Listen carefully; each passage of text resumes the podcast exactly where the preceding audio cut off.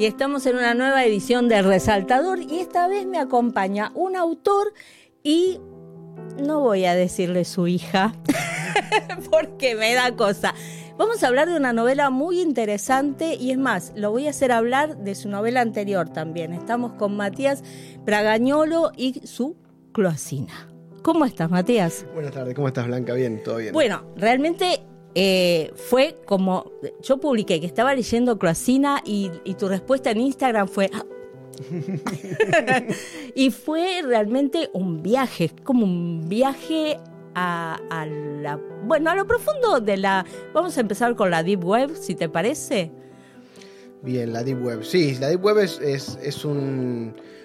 Inicialmente no, tiene nada de malo, ¿no? Eh, eh, es, la internet a donde no llegamos eh, fácil, ¿no? O sea, la internet que todos usamos y que creemos que es la internet es un pedacito chiquitito, ¿no? Eh, no soy programador ni especialista en el tema, pero por supuesto es, algo que a uno le interesa. Eh, a donde accedemos con un este, indexador que es Google, ¿no? Está bien, estaba el Explorer antes y a lo mejor hay algún otro más para los más especialistas, ¿no? Uno usa Google, todo el mundo usa Google, ¿no? Eh, pero abajo de ese Google se lo suele graficar como un iceberg, ¿no? Claro. La parte que sale del mar es la internet que usamos todos y la parte que está abajo, que es la más grande, es lo que se llama Deep Web y también se utilizan otros eufemismos para definirla cuando se utiliza para el delito, la Deep Web, ¿no? Que es Dark Web, Dark Net, ¿no? La internet oscura. Este. Y inicialmente es, algo ver que usan los gobiernos, que usan los bancos técnicamente eh, cuando uno usa la banca online, cuando uno eh, usa el, home banking, eso es, eso es deep web, técnicamente hablando. ¿Por qué? Porque si vos lo buscas en, en, pones Matías Bragañolo, este banco que usa, no va a salir nada. En, ¿no? en, Google, no está indexado. Eso es deep web, básicamente. Bueno, en la deep web ¿no? se mueve mucha gente traficando y manejando material ilegal, ¿no? Desde drogas armas, uno hasta puede pedir un sicario. Eh, ¿Cómo acceder a la Deep Web? Bueno, hay programas especiales que uno tiene que usar. El más famoso es el Tor, que es más conocido. Eh, además, la, dirección de las páginas no, no, es la dirección instagram.com, ¿no? No, este, son letras y números larguísimos. El objetivo de esto, además, es que no queden huellas de lo que uno está haciendo, ¿no? Este, que es lo que permite la Deep Web. ¿Por qué? porque se supone, si no entiendo mal, que la internet que usamos todos está en, en, llamémoslo, containers, ¿no? Este, grandotes, ¿no? Eh, y la, todo lo que pasa por la Deep Web está en servidores particulares, ¿no? Este, entonces, este, eh, uno, uno mientras está navegando en la Deep Web, yo nunca entré, aclaro, vamos a desmitificar eso, solo investigué nada más, este, me da miedo entrar, eh, y ahora explico por qué me da miedo, pero eh, uno es como si fuera saltando de servidor en servidor, entonces uno no va dejando huellas. Bueno, eh, ¿qué pasa?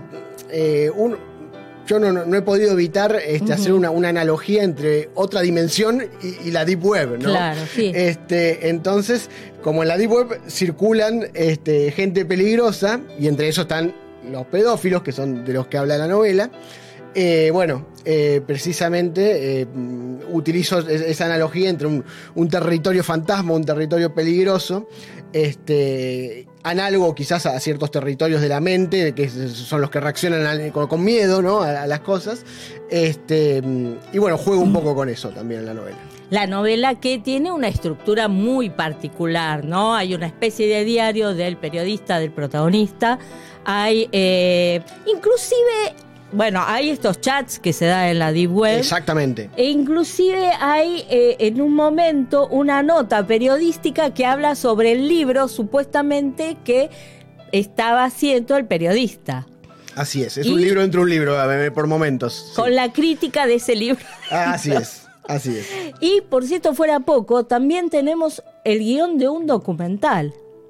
Yo creo que las habrás vuelto locas a las editoras. Sí, es, un. Eh, utilicé el estilo documental, claro. Documental en un sentido estricto, digo, ¿no? Este, o sea, hay, mails, hay un. hay, hay, eh, este, no, es técnicamente un guion del documental, sino una transcripción del, documental. Este, está, bueno, la carta suicida del, del, periodista, que es el que está investigando el caso de Cloacina. Eh, no, hay, hay de todo, hay hasta telegramas laborales. Sí, totalmente. Este, bueno, y hay notas por periodísticas, por supuesto, algunas que no llegaron a salir, que son eh, escritas por el periodista este, y otras, este, bueno, incluso sobre el periodista, no, no, no vamos a spoilear mucho, pero cuando ya no está el periodista, ¿no? Este, hasta una sentencia judicial ahí. ¿no? Exactamente, Este, que con lo que casi cierra la novela, ¿no? Teniendo en cuenta que esto fue editado por Del Fondo y sabemos lo prolijos que son, cada uno tiene su estructura. Ah, bueno, claro, sí. Claro, eso digo. Los, los Hay un trabajo haber- de edición hermoso. sí. Lo debes haber vuelto loco. Porque No, cada- fue idea de ellos. Fue idea de idea ellos. de ellos. Vos Claro, yo, yo soy medio, medio corto para esas cosas. Pero digo, los, de- los debes haber vuelto locos porque ellos necesitaban darle una identidad a cada una de las cosas que vos estabas presentando. Sí. Sí, sí, sí, sí. Ya me lo han dicho, te, te Sí. idea el diseñador. No, le digo, yo- fue, fue idea de ellos, yo no. yo, yo, yo no, a mí no se me ocurre nada con esas cosas. Inclusive hay una parte donde eh, hablas de los videos que va a ser, que va encontrando el protagonista y también están puestos cada uno bien diferenciados del otro, cosa que el lector tenga una idea cabal de lo- todo lo que fue la investigación. Así es, así Eh, es, esa, esa es la idea. Bueno, ¿cómo nos metimos en esto? ¿Cómo nos metimos a, a contar la historia de Cloacina? Bien, eh, en primer lugar, eh, yo eh, he vivido desde que no recuerdo en qué momento de, de- de mi adolescencia o niñez descubrí la existencia de los pedófilos, ¿no? Y siempre eh, los he considerado eh, como un realmente monstruos literales, ¿no? Claro. Este, son, eh, son monstruos en un sentido estricto, digo, como, como el cuco, como la llorona, como- nada más que existen, lamentablemente, ¿no? este, pero son gente que uno no la ve. ¿no? Es difícil encontrarlo porque hay gente que, que lo, lo lleva muy oculto a, a esa perversión, a esa enfermedad. Este, y mm, peligrosísimos, ¿no? La peor calaña, sí, sí. ¿no? Este, digo, quien se mete con chicos es, lo peor que uno se puede imaginar, ¿no? Chicos, animales, ¿no? Digo, son los más indefensos, ¿no? Este, es, es lo, eh, entonces, eh, ¿cómo contar también eso? ¿Cómo meterme y contar eso? Yo este, mm, eh, me había encontrado en tiempos recientes con al- algún que otro libro, eh, no digo en el exterior, en el exterior este- está, por ahí está mejor tratado el tema, pero mm, escritos en Latinoamérica eh, sobre el tema pedofilia, que los vendían como algo wow, y después los leías y decías, no, la verdad, este no se mete en serio con el tema, ¿no? Claro. Entonces dije, ¿cómo meterme en serio con el tema? Y creo que el caso de Cloacina es, es algo ideal, ¿no? ¿Por qué? Porque es el caso arquetípico, digo arquetípico porque hay varios en el mundo ya que han ocurrido, además de la famosa película La huérfana, que está basada en uno de esos casos, pero hay por lo menos tres casos este, de estos, de la mujer adulta que tiene la fisonomía de una nena, ya sea por un problema genético o, o no, o porque simplemente le tocó tener la fisonomía de una nena, y explota eso, ya sea para hacer estafas económicas, como fue un caso en Estados Unidos, para este, torturar niños, como fue el caso que inspiró el de la huérfana, que en realidad la película de la huérfana no se parece en nada al caso que inspiró, más que en la idea, pero es mucho, mucho más bravo el, caso que, eh, que la inspiró. Y hay otro más que al día de hoy se discute si es nena o, o mujer. Al día de hoy se sigue discutiendo. El caso de. Ay, no me sale el nombre. Natal, Natalia Grace, creo que es el nombre. Es una chica que los padres de, de- de un día para otro este, dijeron: Uh, es una psicópata, nos quiere matar, sospechamos que nos va a matar. Este, la- le, le compraron le, le alquilaron un departamento, la mandaron a vivir sola y ahí hizo la denuncia a ella diciendo: Me abandonaron, hicieron abandono de persona. Y bueno, ella insiste en que es nena, eh, no hay documentación que, que- que- que lo avale. Bueno, un lío bárbaro. Eh, son casos muy problemáticos. Entonces dije, qué mejor que tomar algo así para eh, poder meterse de lleno en el tema de la pedofilia sin caer precisamente en el golpe bajo. Claro, ¿no? Porque claro, es técnicamente no, sé, hay un solo niño abusado en, to- en toda la novela, me parece. claro. Pero aún así este, se, se ataca de frente la temática de la pedofilia. ¿no? Ujú, desde ya, Este, sí. Eso me lo permitió eh, Cloacina, básicamente. Claro. ¿no? Hay otra cosa que tiene Cloacina y es su propia banda de sonido, ¿no? Hay, hay inclusive un tema que se repite a través del documental, pero en diferentes versiones. Sí, este, no me acuerdo cómo fue que se me ocurrió, pero el, el documental se llama Niños sin Madre, porque Sí. precisamente el, el documental con el que arranca, o casi arranca la, la novela, eh, o como que está en la primera parte por lo menos, es un documental que trata el primero de los casos de Cloacina, ¿no? Que es este, un pobre tipo, un depresivo, que este, eh, le recomiendan adoptar eh, una mascota, un niño, lo que sea, y él decide adoptar una niña, ¿no? Que viene a ser Cloacina, para su desgracia. Entonces, un, el- el- el- eh, un- un día descubren un video en, en- en la Deep Web. Que eso en eso también me, me quería hacer hincapié yo, este, en cómo es la investigación para cazar a un pedófilo, es complicadísimo, ¿no? Este, cómo se- uno, eh, los, los investigadores se, se- se- recurren a cuestiones de hecho para, Claro. ¿no? Por ejemplo, se está transmitiendo un video, tratan de buscar algún, algún indicio en el video, una calcomanía, cualquier cosa, un árbol porque se vea por la ventana para lograr localizar dónde está, de dónde están transmitiendo el video, ¿no? Este, porque, repito, la Deep Web permite el anonimato de esta gente Totalmente, claro. Ente- y la impunidad, ¿no? Eh, entonces, eh, bueno, la cuestión es que persiguiendo, digamos, los datos de un video, llegan a la casa de este pobre tipo que lo tenía secuestrado Cloacina, ¿no? Cloacina se escapa este, y a él lo acusan de haber producido todos esos videos, ¿no? El documental trata de eso, es un poco como, el, de hecho se menciona en, en uno de los artículos periodísticos de la novela, es un poco como la película, esta, el, el Ratty Horror Picture Show, Sí, ¿no? Este, que trata de, Claro, la que trata de un caso de, este, de, de un pobre tipo que a la noche la policía lo, lo, detuvo, este, terminó preso solamente porque tenían que cumplir con un cupo de gente detenida por noche. ¿no? Este, bueno, este es un caso que se trata de, analizar la injusticia este, producida desde, desde el Poder Judicial, ¿no? También. Porque lo acusan de pedófilo a, a este tipo. Entonces, eh, bueno, el, tipo este la causa de su depresión es que perdió a la madre, además de al padre, ¿no? Entonces, este, la, este, el documental se llama Niño sin madre, ¿no? Eh, el nombre está sacado de una película, una una canción este, gospel muy vieja, una canción que, que- que cantaban los negros esclavos en, Inglaterra, y nada, popular, que se, después se, fue- se fueron haciendo un montón de versiones. Entonces, a lo largo del documental, se pasan todas las versiones de la canción, ¿no? Está buenísimo. Este, uno siempre que, que está leyendo un libro está pensando, bueno, cuáles fueron las inspiraciones y demás, y también la música que acompaña, ¿no? Sí. Eh, bueno, Cloacina la presentás en Del Fondo. ¿Qué pasa? Porque vos ya tenías una novela en Del Fondo, Sí, Dormiré- dormiré cuando esté muerto. y Dormiré cuando esté muerto también está protagonizada por un, Por un periodista, y también tiene un asesino serial que se las trae. Sí, sí.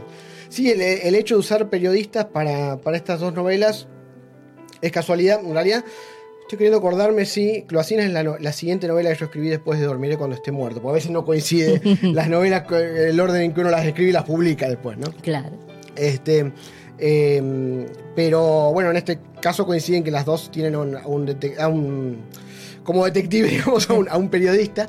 eh, y son dos periodistas muy diferentes igual. Este, los dos son, son tipos este, a los que no les importa nada, pero al mismo tiempo uno es un tipo más profesional y el otro es un chusma de pueblo, básicamente, ¿no? El ¿Y de qué pueblo? muerto. Y de un pueblo, claro, que se las trae también. Exactamente. Exactamente. Sí, no, no quiero preguntar en qué pueblo te basaste. Eh, salió más que nada de mi cabeza. ¿eh? Claro, se supone que está por ahí, por la provincia de Buenos Se, Aires. se lo ubica en la provincia de Buenos Aires, pero, cerca de Pehuajó, pero claro, pero Mm. no se sabe. Eh, bueno, contame, ¿cuáles fueron las reacciones de la editorial con las con las novelas? Con las novelas. Eh, a ver, siempre estuvo muy claro en- en- en- desde la primera reunión con ellos en que yo ya, yo ya había publicado cuatro novelas para entonces.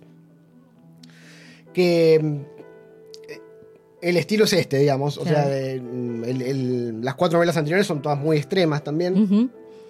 Y no. Por más que. A ver, si alguna novela mía es un poco más suave que otra, es una mera casualidad, porque se dio así, digamos, es porque el argumento lo, lo llevó Sí. para ese lado, ¿no? Eh, yo no, no creo tampoco que una novela, porque sea truculenta, sea mejor que otra, en absoluto. No, no, no creo que haya una superioridad a, a ese nivel. Eh, la novela tiene que estar bien escrita y punto, no importa Desde el, argumento. Y, y tiene un tema subyacente, ¿no? En este caso la pedofilia. En el otro caso había como una especie de revancha.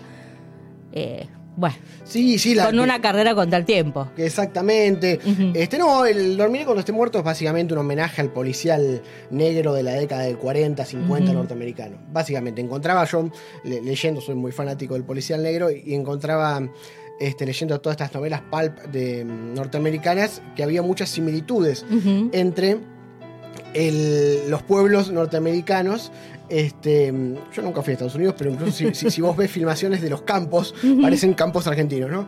Eh, entre los pueblos este, norteamericanos chiquitos y los pueblos chiquitos este, argentinos, ¿no? Por lo menos bonaerenses, que es lo que más conozco yo.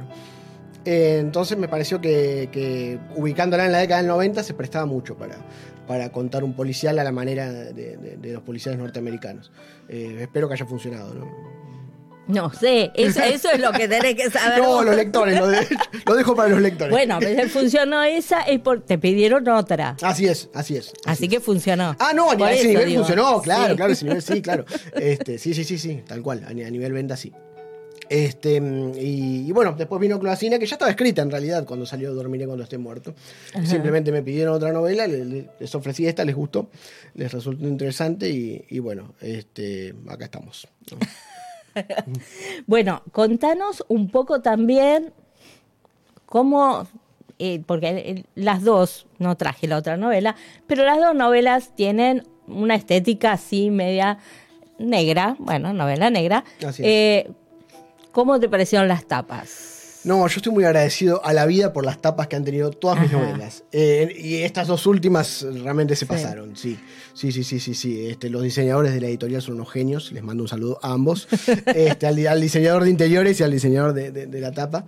Este, a Fede y a, y a Juan, la verdad que son unos genios. Eh, yo, mm, cada, cada vez que mostraron este, una de estas dos tapas, este, me quedé muy contento. Este, Cloacina es más compleja de diseño que Dormiré cuando esté muerto. Sí, sí, sí, y más, más compleja de idear una, una- portada también, ¿no? ¿Qué, qué pones en una portada de una novela que trata sobre la pedofilia, ¿no? Tal cual. Sí. Bueno, sí, es bastante gráfica, igual una nena. Este, y- sí, pero apunta más para el lado de la violencia eh, no sexual, ¿no? Eh, Totalmente. ¿no? Y mm, eh, cuando vos te planteás eh, estas, estas novelas, eh, ¿qué buscas en el lector? ¿Qué, digamos, ya tenés, con Dormiré con Te Muerto, una respuesta? eh, y tenías de las cuatro anteriores, obviamente. Pero ¿qué, qué te planteas que te digan eh, más allá del tema en sí? Que se entretengan. Que se pasen, entretengan, que pasen sí. un buen rato. No importa si, si, el- si en el, eh, eh, el buen rato ese es relativamente buen rato, ¿no? Y si, y si están sufriendo cuando Claro. están leyendo. Sí. Este, mm, eh, digo, el cine de terror también este, busca, bu- busca una, una- una sensación que es negativa. Digo, el, miedo es, algo negativo, ¿no? Sí. Digo, nadie quiere tener miedo. Sin embargo, miramos cine de terror también y nos gusta.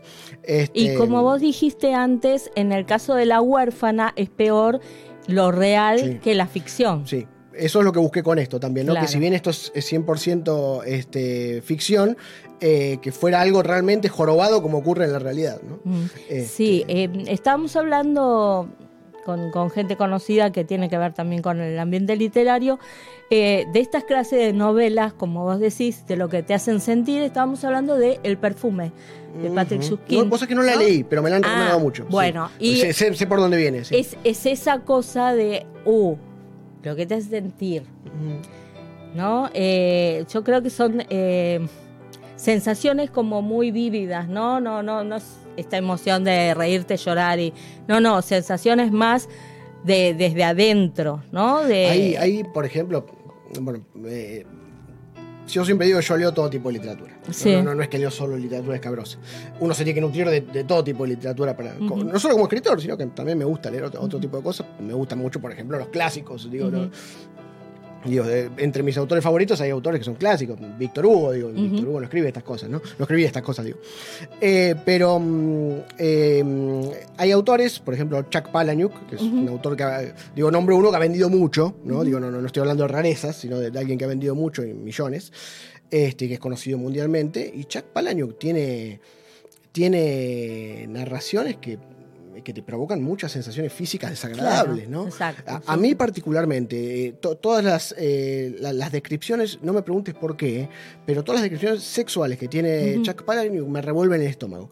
Eh, y ha pasado, incluso tiene un cuento muy famoso que se llama Tripas, no voy a decir de qué habla porque la vi, tremendo, pero eh, que cada vez que lo lee en público, la gente termina yéndose al baño, ¿no? De lo descompuesta que se siente, ya sea por, por estómago, ya sea por tripas, ¿no?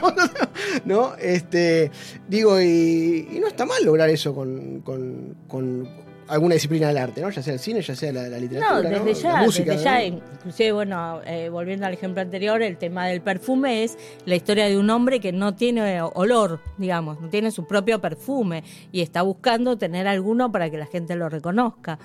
Este, así que tampoco, digamos, sería una historia de horror, a menos que la escribieras al estilo de Patrick que logró eso, ¿no? Logró que, que el lector sintiera este vacío que, que le produce a este hombre. Em, vos utilizaste también la técnica de Catap. La técnica del Catap la, he utilizado eh, a la hora de escribir realidad era un cuento que salió en una revista digital eh, y a veces para sacar ideas, básicamente. El, el catap, para el que no lo sabe, es una técnica eh, en la que uno corta en pedazos un texto. Hay, diferentes variantes, pero vamos a la, principal. Corta en pedazos un texto, rearregla los pedazos y lee de corrido las líneas a ver qué es lo que quedó, ¿no? Eh, es más o menos como agarrar las columnas de un diario y leer de corrido, algo así. Eh, ¿Qué pasa? Hay toda una teoría al respecto. los autores fueron un pintor y un escritor, este, Brian Geisen y William Burroughs. Eh, la, idea tiene sus antecedentes en el surrealismo, ¿no? Eh, la idea de esta gente surgió en, París, eh, con el, pintor fue el primero que, este, que, se encontró con esto, después de estar haciendo unos, collages con una, con una, navaja, cortando arriba de unos diarios, y cuando se encontró bajo los diarios cortados en pedazos, empezó a leer y se empezó a matar de la risa, y se encontró con que ese estilo que se generaba era muy parecido al estilo que utilizaba ya William Burroughs para escribir. Entonces vivía en el mismo, el mismo hotel, en el Beat Hotel, un, lugar que tuve la suerte de visitar alguna vez más joven, eh, y se fue al piso donde vivía William Burroughs y dijo, mira lo que acabo de descubrir. ¿no? Bueno, estas personas teorizaron muchísimo al respecto, eh, es muy interesante, yo en su momento di un, seminario este, sobre esto, algún día lo voy a hacer libro y algún día quizás se publique. Buenísimo. Este, sí, porque es una técnica interesante. Sí, es, una técnica interesante. Este, eh, a ver, el secreto es, saber elegir el material que uno va a utilizar para el, recorte y eh, saber hacer una buena edición después, ¿no? De, lo que sirve y lo que no sirve. De, ahí, ¿no? Eh, es muy útil para sacar historias, ideas, digo. Es muy útil para sacar ideas. Este, yo a veces vuelvo a usarlo. yo lo, que lo utilicé de lleno es en un cuento en el que hice un catap con momentos muy fuertes del nunca más. Y al resultado de ese catap le di el formato de eh, historia distópica eh, cyberpunk, ¿no? En el que las torturas se van convirtiendo en torturas eh, de, novela cyberpunk, ¿no? Este, con, computadoras y electrodos y cosas así, ¿no?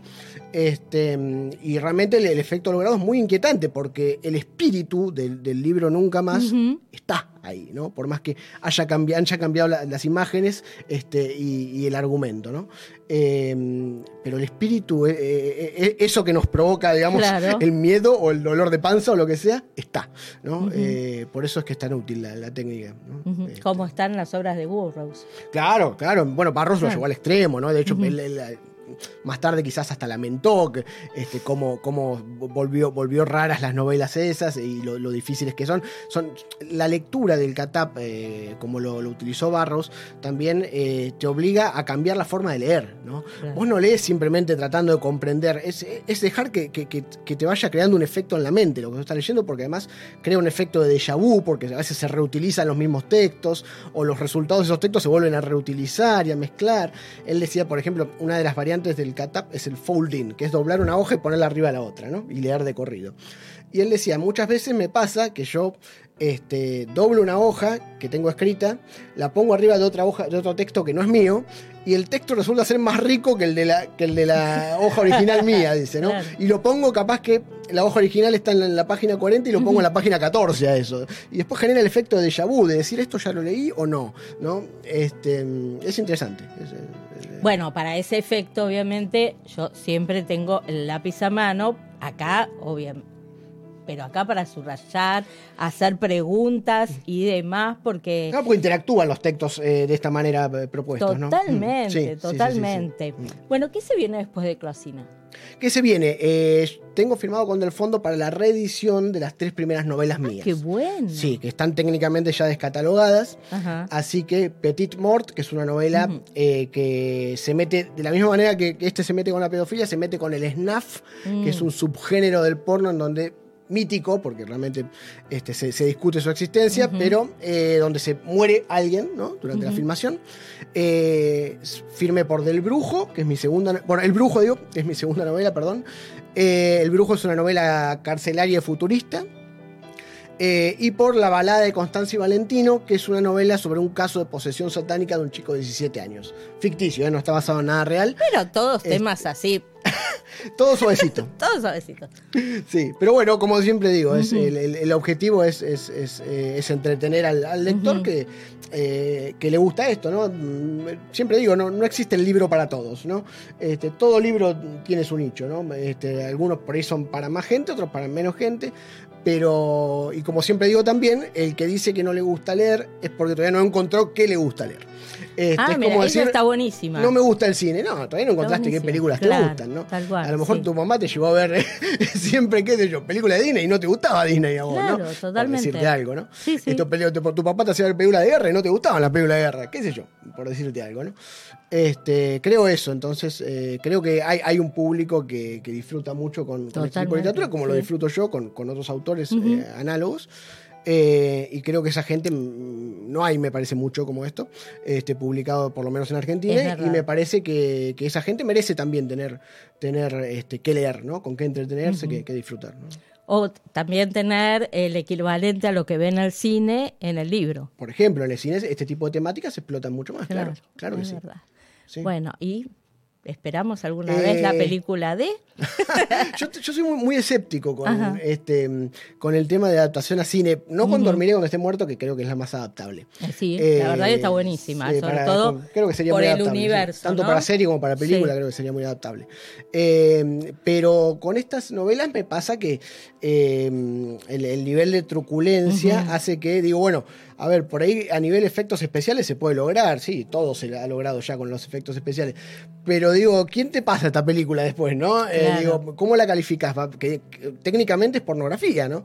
Eh, entonces, eh, por más que no sea una novela pornográfica, digo, técnicamente Claro, hay, es explícito. ¿no? hay un análisis periodístico muy bueno acerca de lo que es en realidad la pornografía y en este caso este, la pedofilia. Así que Exactamente. eh, también visto desde ese lugar más allá de la novela. Tal cual. del Yo lo veo más adaptable como historieta, que es donde por ahí se puede permitir un Sí. poco más esa truculencia que, que- que en el cine, ¿no? Ah. Esto pasa ya que hay, hay- hay cosas bravas filmadas Sí, en sí. cine, pero eh, queda restringida una distribución por ahí muy, muy. Muy chica. ¿no? Pero muy buena idea la la historieta. Sí, sí, Habría que- que encontrar Este, Alguien que- que sí, Argentina ahí. tiene muy buenos Sí, dibujantes, sí, obvio. tiene, dibujantes eh, muy grosos, la verdad, sí. Sí, sí, sí, sí. Bueno, así que lo que se viene es la reedición de tres novelas Así mientras es. vos seguís trabajando Yo en sigo material trabajando, sí, nuevo. sí, sí, yo, yo tengo, este, estoy desde hace muchos años trabajando este, con, con un- una serie de novelas, eh, son tres en realidad, Ujú. sobre los niños de Dios, la secta, Mm. casualmente que este, asociados a, a- a esta cosa lamentable de la pedofilia.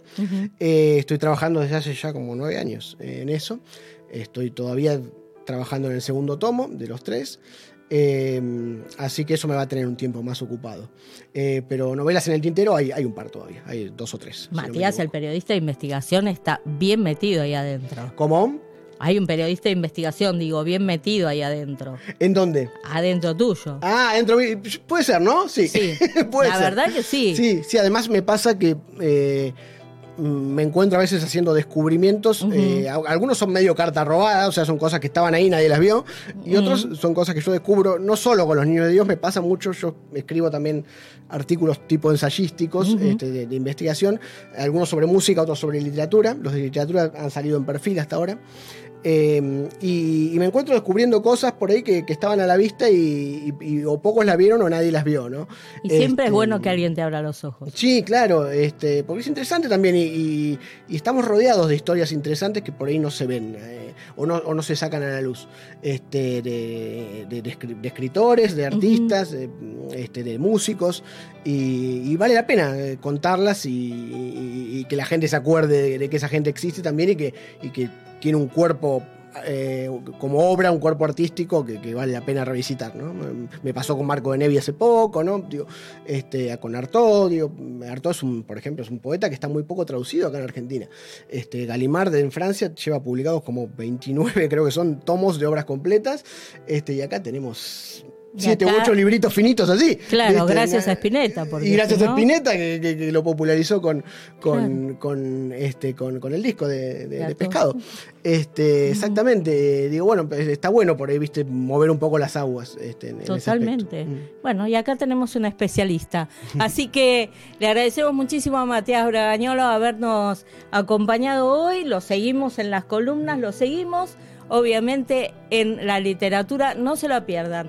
Dormiré cuando esté muerto, un policial de aquellos, Cloacina, wow, un tema más allá de la novela en sí, un tema de investigación re importante. Y otra vez, muchísimas gracias por el arte. A, a vos.